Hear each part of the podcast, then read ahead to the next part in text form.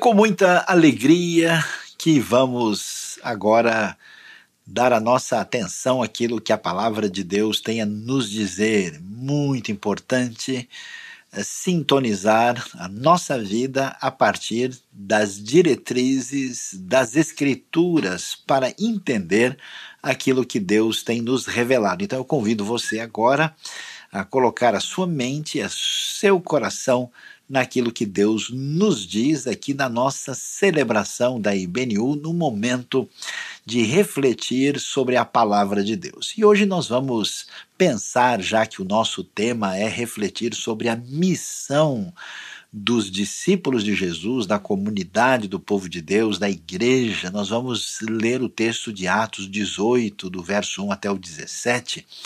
E a história é muito interessante e o tema da nossa reflexão será tudo ia dar errado e Deus mudou o resultado. Que coisa interessante!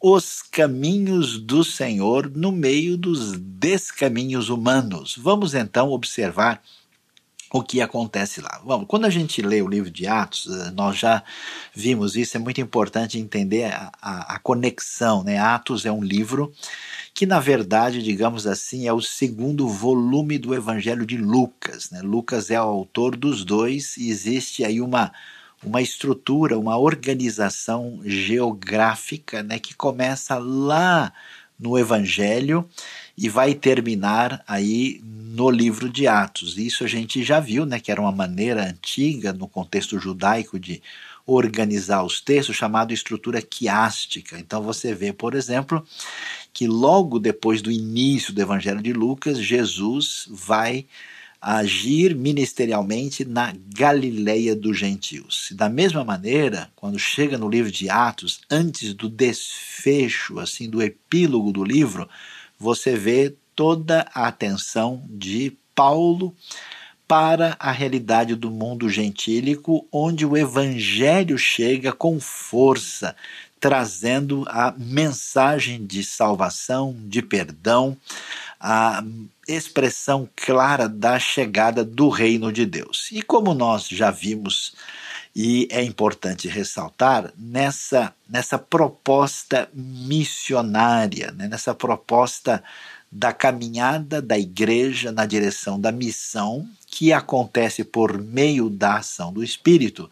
Olhando para o livro de Atos, nós mencionamos aqui o capítulo 18, que está na última parte do livro de Atos, quando a gente observa né, que esse evangelho que vai chegar em Jerusalém, Jerusalém e Judéia, na verdade, né?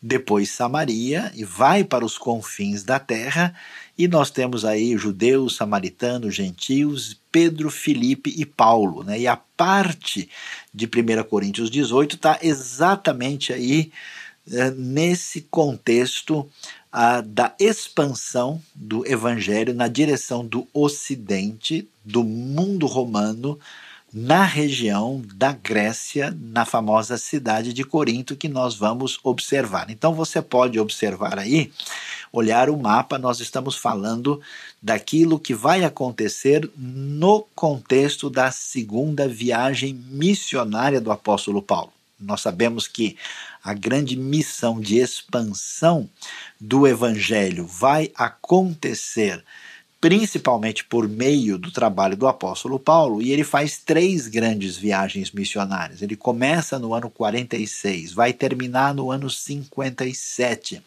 E a segunda viagem acontece entre os anos 49 e 52. Veja só né, a distância, olhe bem no mapa. Olhe lá onde está Jerusalém, onde está a terra de Israel, a distância, né, como é que a igreja que cresce mais especificamente no mundo não judaico é essa Antioquia da Síria. E agora, digamos assim, no momento mais importante da segunda viagem missionária, Paulo vai chegar na famosa cidade de Corinto, que não é tão longe de Atenas assim. Dá para a gente observar a importância disso quando nós vemos a localização de Corinto. Corinto era uma cidade muito importante, uma cidade bem populosa, uma cidade de muito trânsito de pessoas, ela ficava exatamente junto a um pequena faixa de terra que era chamado Istmo de Corinto, que depois, inclusive mais recentemente, foi transformado num canal, né, um canal de 6 quilômetros e 300 metros.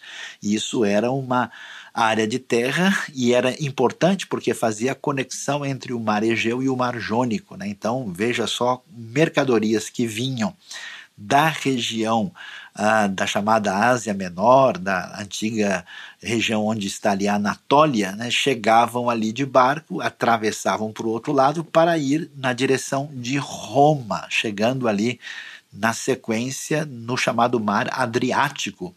E, portanto, a, a, importância comercial era significativa e a cidade, assim, que tem uh, um passado primeiro grego, agora é uma cidade romana, né, ela tem aí uma, um valor muito grande e é interessante ver que o livro de Atos mostra o valor absolutamente significativo da missão e essa missão dirigida pelo Espírito ela também está vendo o fato de que certos lugares são estratégicos e isso a gente vai observar quando vemos aí o livro de Atos. Mas vamos lá. Como é que a gente lida com a missão? É, todos nós que somos de fato discípulos de Jesus entendemos né, que o Mestre, o Senhor, nos deixou ah, como a prioridade da nossa caminhada o executar da missão. Se nós somos discípulos de Jesus, nós devemos obediência a Jesus. E Jesus convocou essa comunidade exatamente a proclamar a sua palavra, a proclamar a salvação, a chegada do reino até a sua vinda. E então toda a comunidade de cristãos que não prioriza a missão precisa reler o Novo Testamento, especialmente o livro de Atos. A missão, né? A gente pergunta como é que a gente lida com a missão uh, quando a gente vê que tudo está dando errado, quando tudo está uma confusão, quando tudo está difícil demais de entender. E muito importante porque às vezes, como a gente sabe que Deus é poderoso, que Deus tem tudo sob controle, indevidamente a gente acaba trazendo essa ideia para nós com o, o, o seguinte pensamento equivocado que se Deus está do nosso lado e Ele tem tudo sob controle, quer dizer que nós também temos e que nós não seremos surpreendidos na vida, que as coisas que a gente está eh, enfrentando sempre serão uma realidade que está dentro do nosso radar de entendimento e tranquilo. Então, muita ansiedade, muita preocupação, muita culpa existe na vida de pessoas dentro do contexto assim, digamos, mais evangélico, quando a pessoa acredita que previsibilidade e certeza são companheiros e amigos da missão. Mas será que a missão sempre vai funcionar de acordo com o nosso coração? Será que essa jornada de missão vai acompanhar o nosso poder de previsão? Vamos ver o que é que nós aprendemos quando estudamos o texto bíblico e vemos o que acontece na própria jornada do apóstolo Paulo. Veja lá Agora, entrando em Atos 18, 1, que coisa interessante. Você não vai acreditar, quer dizer, eu espero que você acredite, né? Mas a coisa realmente, observando tudo o que acontece, você vê que foi tudo complicado porque deu tudo errado. Olha lá que coisa. Atos 18, 1 diz: Depois disso, Paulo saiu de Atenas e foi para Corinto. Ali encontrou um judeu chamado Áquila natural do ponto, que havia chegado recentemente da Itália com Priscila, sua mulher, pois Cláudio havia ordenado que todos os judeus saíssem de Roma.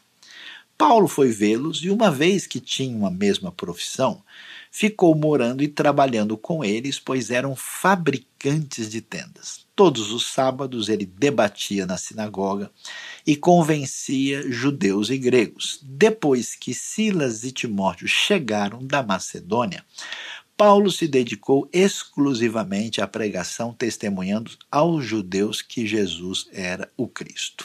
Você não pode imaginar como a coisa está complicada. O apóstolo Paulo, ele se dedicou ao chamado do Senhor para propagar a mensagem, e a gente vai ver aqui que a, a gente observa, olhando para o que acontece, parece que o tempo está errado, parece que o lugar está errado, parece que Paulo está errado e que os amigos de Paulo significam um caminho errado também. Por quê? Primeiro, vamos, vamos pensar logo na vida do apóstolo Paulo. A gente vai ver que o evangelho está chegando na vida dos gentios. E que gentios? São gentios completamente desconectados da realidade do mundo judaico. Que eles nem sabem o que é profetas, o que é escritura hebraica, o que é Bíblia, o que é princípio, o que é lei de Deus, nada disso. É gentio assim, pagão mesmo de vida bruta desse mundo greco-romano sem Deus. E quem é que Deus vai usar para caminhar na direção de executar a missão? Logo, Paulo, que era o mega judeu.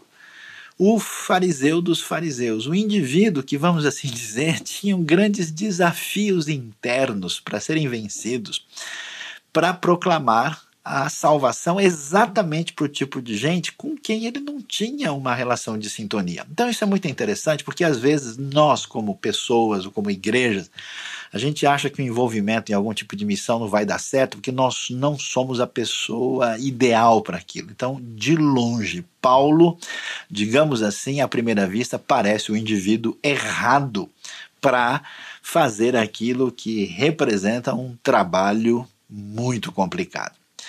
Além disso, o que, que acontece? Paulo não tinha nenhum interesse de estar naquela região.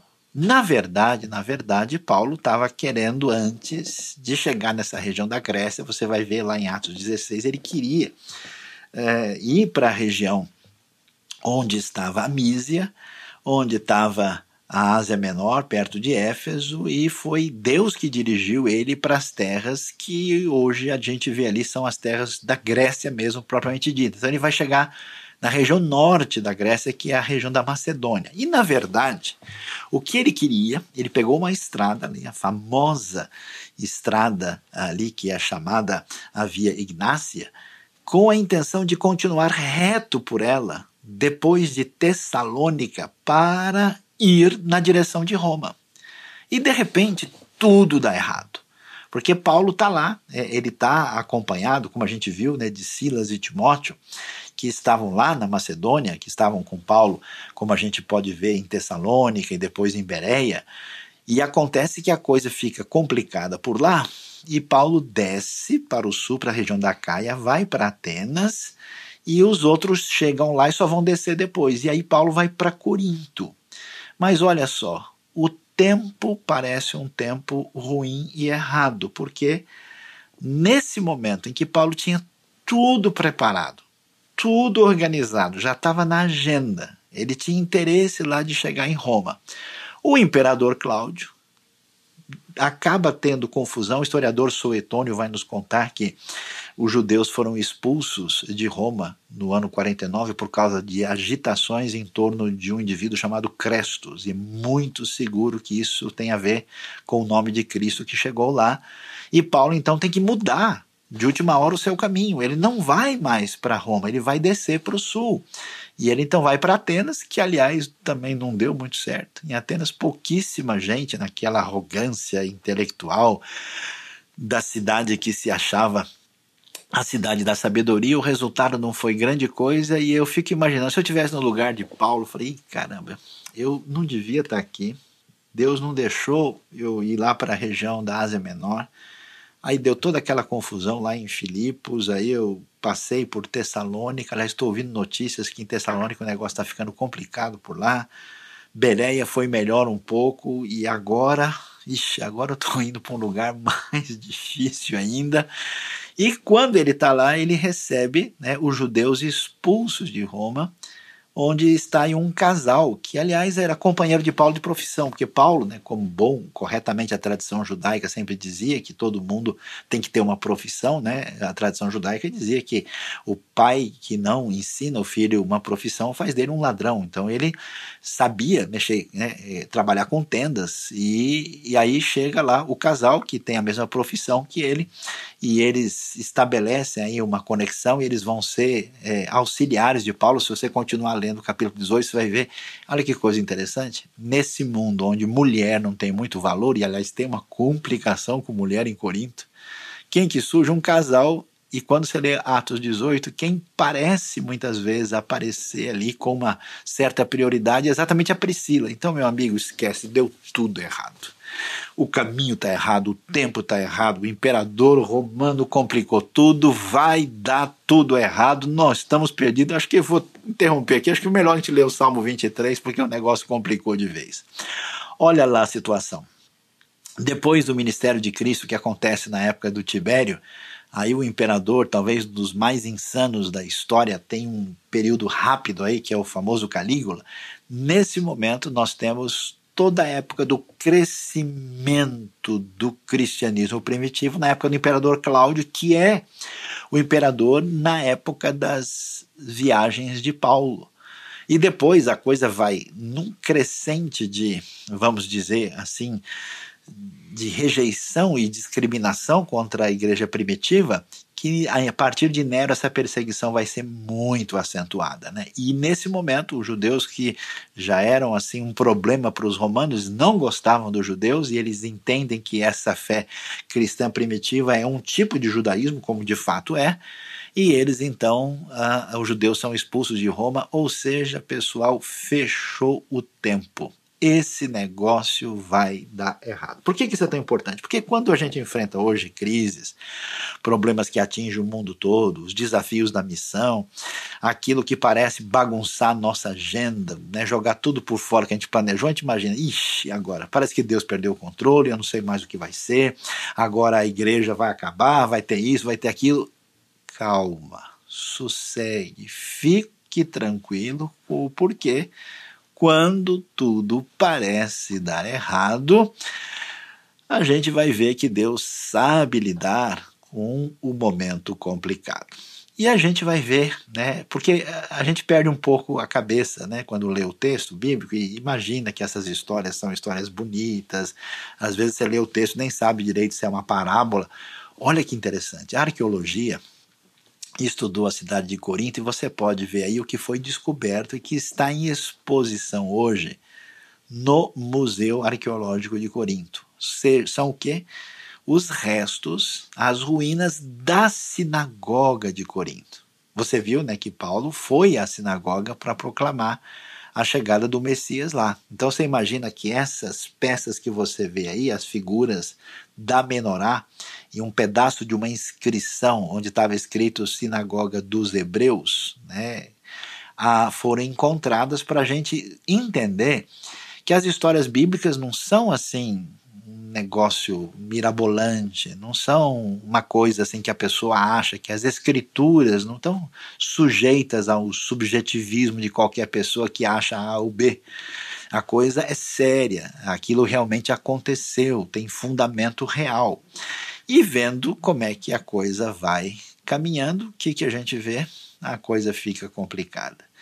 Porque era de se esperar que exatamente o pessoal que conhecia a Bíblia, que conhecia a tradição que envolvia os profetas e a palavra de Deus fosse exatamente aqueles que abrissem o coração para ouvir mais a palavra. E não foi isso que aconteceu. Quando Paulo chega ali na sinagoga, uh, claro, vai ter gente que vai ouvir e receber a palavra, mas muitos rejeitam. Então, Paulo, diz o texto, ele se opõe a eles e, numa maneira que envolve essa, essa expressão é, concreta né, e enérgica, que faz parte da cultura ah, propriamente do jeito hebraico de ser, Paulo, então, lançando maldições, Paulo sacudiu a roupa e lhes disse: oh, Quer saber de uma coisa? Eu não vou mais gastar tempo com vocês. Né? Esse negócio de ficar em cima dos outros, insistindo, obrigando a pessoa a aceitar a sua ideia, né? Ixi, esse negócio não funciona, nunca funcionou. Desde aquele tempo, Paulo falou disso: Olha, é o seguinte. Vocês fiquem à vontade, façam o que vocês quiserem, então ele caia sobre a cabeça de vocês seu próprio sangue. Isso é uma frase né, que significa sejam vocês responsáveis pelas escolhas que vocês estão fazendo, e essa frase se aplica àquelas pessoas de Corinto nesse momento, e não a todas as pessoas que envolvem a tradição judaica ou tradição religiosa de qualquer tipo estou livre da minha responsabilidade. E aí ele diz: de agora em diante irei para os gentios. Então você vê, se já estava dando ruim, se já estava complicado, se já deu tudo errado, imagine agora, né? Paulo já perdeu a proposta da sua primeira missão. Paulo descobre que o governo romano apertou o cerco e ele não pode mais para Roma. Paulo tem que ir para o lugar onde ele não esperava. Ele chegou lá em Atenas, a coisa não foi ruim. Aí chega um casal de judeus ali, com um perfil meio diferente, que meio chegou fugido de Roma. Será que a gente vai chegar em algum lugar com toda essa situação? Vamos falar a verdade, você muitas vezes, diante dos problemas da vida, das circunstâncias que envolvem, às vezes, a política nacional e mundial, diante daquilo que envolve as dificuldades da comunidade da fé. E a gente não fica às vezes desanimado, imagina que nem vale a pena gastar tanto tempo e coração. Então imagina a situação de Paulo e ele então toma a decisão, olha, eu vou caminhar para os gentios. Então ele sai da sinagoga e vai para a casa de um homem chamado Tício Justo, que era, olha só, temente a Deus. Temente a Deus é um gentil que conhece a palavra de Deus, a Bíblia hebraica, e que está aguardando mais conhecimento a respeito de Deus e da sua vontade, ele vai ser evangelizado por Paulo. Ele morava ao lado da sinagoga. Mas olha só, no meio dessa situação, porque tudo dá errado, porque nós temos recusa daqueles que a gente imaginaria que talvez ouvissem a palavra, nós temos uma mudança de rota, como eu tenho visto gente com dificuldade de realinhar a vida em função da mudança. Né? Você viu aquele negócio do GPS recalculando a rota? Pois é, muitas vezes Deus nos leva a caminhar nessa direção. E agora Paulo vai para o contexto gentílico total, completo. Mesmo assim, no meio das nuvens assim escuras entre relâmpagos e trovoadas, a gente começa a ver o sol surgindo e a claridade vai aparecendo no meio dessa instabilidade e situação imprevisível que Paulo está enfrentando. Por isso, Crispo, que é o chefe da sinagoga, olha que coisa, creu no Senhor, mostrando para gente que não é que todos os judeus agora vão estar debaixo de uma situação negativa, não. Tanto é que o chefe da sinagoga se converte e crê no Senhor. E não só ele, toda a sua família, ele, toda a sua casa. Você sabe que a casa envolvia às vezes mais gente do que os familiares. Era uma comunidade, era tipo uma família grande. Né? Eles creram no Senhor e dos coríntios que ouviam, que coisa muitos criam e eram batizados. Pessoal, vai entender um negócio desse? Deus muitas vezes parece que gosta de trollar a gente, falando uma linguagem bem comum e popular. A gente imagina que é de um jeito, Deus parece que quer brincar. Você quer ver como eu faço diferente? Ah, você acha que é só assim? Então você acha que vai chegar mais rápido por aí, né? Então, pois é, eu vou ganhar da lebre usando a tartaruga, e você vai ver como é que funciona. E aí o pessoal começa a receber o evangelho, receber a salvação e aí, no meio desse negócio, eu acho o máximo senso de humor da parte de Deus. Depois que Paulo está no sufoco, depois que deu tudo errado, depois que ele saiu fugido da Macedônia e correndo para não levar pedrada, depois que ele veio para Atenas, depois de tudo isso, certa noite o Senhor falou a Paulo em visão: Não tenha medo, continue falando e não fique calado. Poxa, senhor, você não podia falar um pouquinho antes? Oh, Deus, você não podia avisar? Manda um zap para mim, por favor. Será que você não pode né, mandar pelo menos assim um recado de voz para eu ficar mais tranquilo? É, então é muito importante a gente entender o seguinte: Deus é o Senhor de toda a terra. O Senhor está no controle de tudo e Ele é o Senhor da missão. E Ele encaminha as coisas de uma maneira que fazem parte do seu projeto e ele nos escolhe é, honrosamente para fazer parte dessa proposta missionária. E a gente, muitas vezes, Deus não vai contar todos os segredos. A gente vai passar por um exercício de fé. A gente vai passar por um exercício de dependência do Senhor. A gente vai minar a nossa base de autoconfiança. A gente precisa vencer esse negativismo. Mas quanta gente que tudo que tem problema, o sujeito quer jogar a toalha, quer qualquer coisa, o cara larga da igreja, qualquer negócio, ah, eu não vou mais contribuir, qualquer coisa, eu não vou mais fazer mais nada, ah, eu não quero nem saber. E aí aí a pessoa fica enfurnada, sozinho, ali, mastigando ressentimento num processo de autodestruição enquanto Deus continua agindo na missão. O que, que é isso? Se tinha alguém que tinha que literalmente chutar o balde, era o apóstolo Paulo porque parece que Deus não está ajudando em nada. E Deus ainda espera, né? Para depois dizer, Paulo, beleza aí, ó, tô aqui, ó, tá vendo? De trás da nuvem escura, no meio do relâmpago que caiu do lado da sua casa, Bom dia, beleza?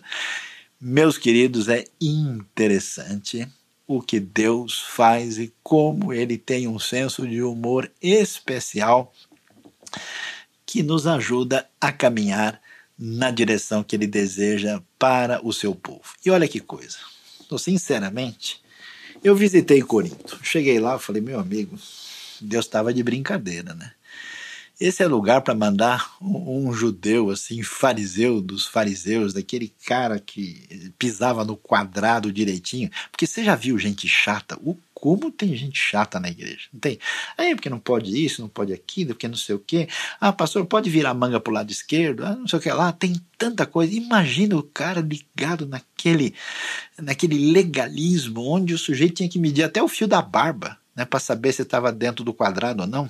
E Paulo vem desse contexto, desse ambiente. Deus vai trabalhando no coração do rapaz, vai fazendo diferença, mudando, e manda ele logo para o lugar que tinha o, bordel mais da pesada que a gente podia imaginar. Você vê aí o santuário de Afrodite. Afrodite é a mesma deusa Vênus, a deusa ligada à sexualidade. Nesse lugar em Corinto, você imagina tinha uma quantidade enorme de prostitutas cultuais. O pessoal ia ali para promiscuidade total, associada aos cultos pagãos, onde eles achavam que, tendo contato com prostitutas e prostitutos, eles tinham condição de ter um acesso diferenciado ao mundo espiritual. Imagina essa galera chegando na reunião do povo de Deus. Oh, que maravilha, né? Então, esse é o pessoal da cidade de Corinto.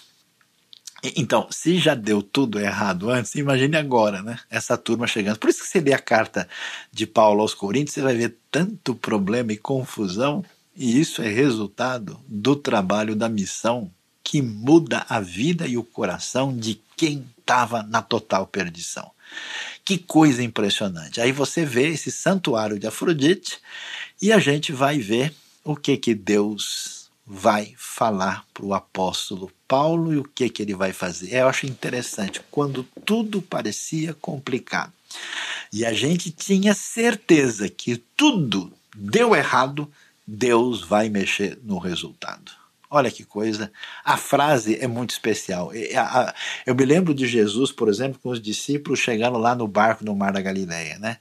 Ele chega né, dizendo o seguinte: a frase poderosa que tem que ter impacto na sua vida é: sou eu. Eu estou aqui.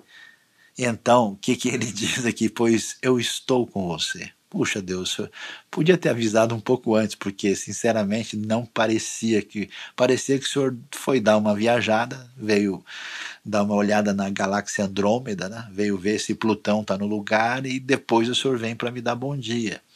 Eu estou com você e ninguém vai lhe fazer mal ou feri-lo. Depois da surra que ele levou lá em Filipos, né? depois da prisão que ele é, passou, é, você pega o testemunho de Paulo assim, né? parece que o homem sofreu na mão da ditadura mais cruel possível. Ninguém vai fazer mal ao ferido. E aí vem a coisa impressionante. Eu nunca, nunca poderia imaginar de receber da parte do Senhor essa frase poderosa. Eu tenho muita gente nessa cidade. Você já parou para pensar que Deus cria problemas para a gente, povo de Deus da igreja que tem que acordar.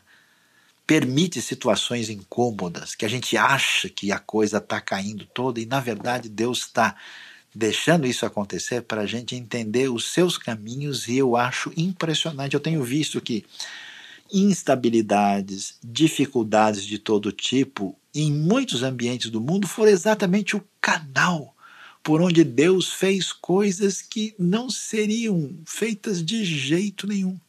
Eu sei que é triste, é de doer o coração, mas há ambientes do mundo onde você enfrentou, às vezes até guerra, até dificuldades assim humanitárias profundas, mas nesse momento parece que muitas pessoas são despertadas e se abre um caminho que a gente nunca poderia enxergar.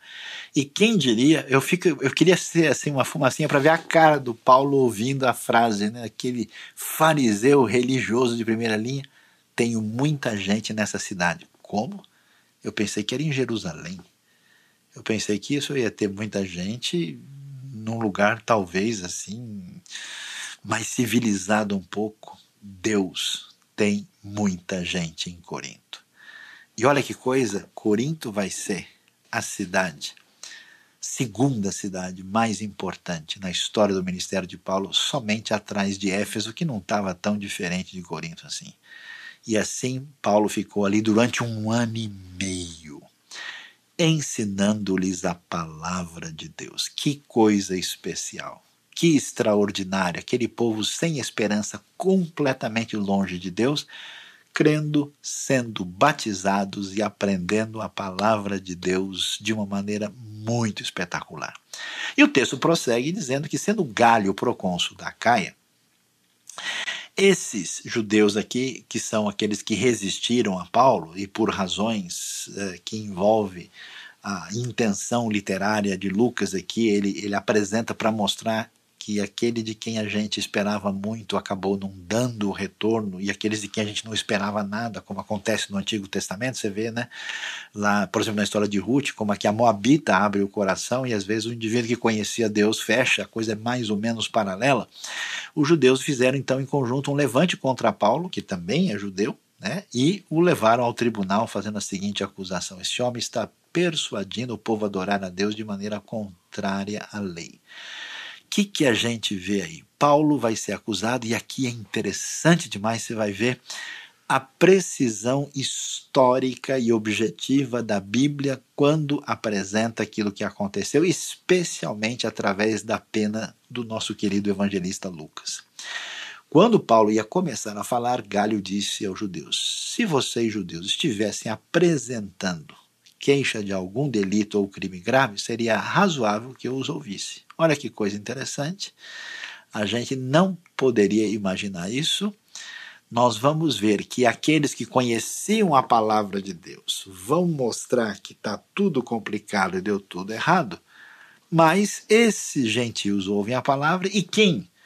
O responsável romano, que é o representante de César, que mandou expulsar o pessoal de Roma, representaria a ameaça maior que a palavra de Deus pode enfrentar. E o que, que vai acontecer? O Galho diz: pessoal, peraí, vocês dois são judeus, o grupo daqui e o Paulo e os companheiros dele, vocês estão discutindo coisa da lei de vocês? Oh, não me interessa. Eu não vou entrar nesse assunto, vocês façam favor de ficar à vontade. E com isso, Lucas mostra que esse evangelho não era uma ameaça para Roma do ponto de vista político. O Evangelho nunca quis fazer um movimento político para derrubar ninguém, para defender uma linha A ou B de pensamento, porque ele estava comprometido com coisa muito mais séria e mais profunda do que a mera mudança externa na realidade à nossa volta. E olha o que a arqueologia descobriu, dá uma olhada e comemore comigo. Aí está o tribunal exatamente que a arqueologia descobriu onde Paulo encontrou o nosso querido amigo Galho, o famoso Bema, que pode ser visto em Corinto até hoje. E o mais espetacular não foi isso. É que há muito tempo atrás o pessoal duvidava muito da historicidade e da datação do que acontece. Até que o que hoje está guardado no Museu de Delfos, na Grécia, a inscrição com o nome de Galho mostra que ele foi o procônsul da Acaia Ele estava em Corinto exatamente no ano 50, da primavera dos 50 até os 51, exatamente quando Paulo está. Então você vê que o negócio é tão espetacular que a gente sabe né, exatamente o ano em que isso aconteceu e por isso foi possível fazer a datação de todos os detalhes das viagens de Paulo, porque a palavra de Deus é verdadeira, inclusive no seu detalhamento histórico. É muito impressionante. Diante disso, o que, que a gente vê? Galho começa a detalhar o que ele está vendo e diz: Ó, oh, visto que se trata de uma questão de palavras e nomes de sua própria lei, resolvam o problema vocês mesmos. Eu não vou entrar nisso. A autoridade romana não tem que perder tempo com essa discussão teológica de vocês. Não serei juiz dessas coisas. Por que, que isso surpreende? Porque se a gente fosse esperar alguma coisa realmente negativa e ruim, seria da autoridade romana e aquilo que seria complicado, Deus muda o resultado. E Galho então manda expulsar todo mundo do tribunal e todos se voltam contra sócio, no chefe da sinagoga e vira uma confusão, eles espancam diante do tribunal e o Galho, como autoridade romana, não quer nem saber do que está acontecendo, ele nem se preocupa com isso. Que coisa interessante. Veja bem, você que é discípulo de Jesus, você que está sintonizado com a gente na proposta IBNU, a prioridade do povo de Deus é a obediência ao Senhor no sentido do cumprimento da missão. E quando a gente vai cumprir a missão, vai surgir tanta complicação. Realmente o negócio às vezes fica assim até meio pesado e tudo parece dar errado. E o que a gente vê na Bíblia é exatamente isso. Deus não perde o controle, a prioridade continua sendo a missão. Então eu peço o seu compromisso, o seu envolvimento, o seu coração, a sua oração, a sua dedicação para a expansão do reino de Deus. Deus mudou o resultado. Tudo parecia dar errado. Mesmo diante de tudo que a gente poderia pensar, Corinto era o último lugar que a gente imaginaria a vitória do Messias, Jesus, o Messias judeu da terra de Israel, que traz a mensagem de vida eterna para todos que nele creem. O que, que a gente vê diante dessa complicação? A grande vitória da missão. A gente então fecha o nosso entendimento do que Deus nos explica aqui mostrando como é que Paulo chegou a Corinto nessa segunda viagem missionária, ficou ali com Priscila e Áquila, ele fazia tenda com eles. Ele começa então pregando aos judeus nesse resumo de tudo o que aconteceu na sinagoga, mas depois vai se voltar para os pagãos, para os quais ele prega durante um ano e meio, fechando a sua jornada. E a gente termina em grande comemoração e numa convocação para que você dedique a sua vida, o seu tempo, a sua contribuição e o seu talento para o progresso da missão. Porque a palavra até hoje né, que foi dada em Corinto para nossa lição é que ali aconteceu a, a grande vitória da missão. Eu tenho muita gente nessa cidade, eu tenho muita gente que está no raio de alcance do seu trabalho, da sua dedicação, daquilo que você pode fazer. Portanto, que Deus abençoe a nossa vida. Deus abençoe o nosso coração e que você, nesse mês especialmente, coloque diante de Deus em que medida você deixa de lado a sua preocupação, a instabilidade que atinge o seu coração e renova o seu compromisso diante da missão. Acompanhe os podcasts da IBNU em sua plataforma favorita. Não se esqueça também de nos seguir no Instagram, Facebook e YouTube.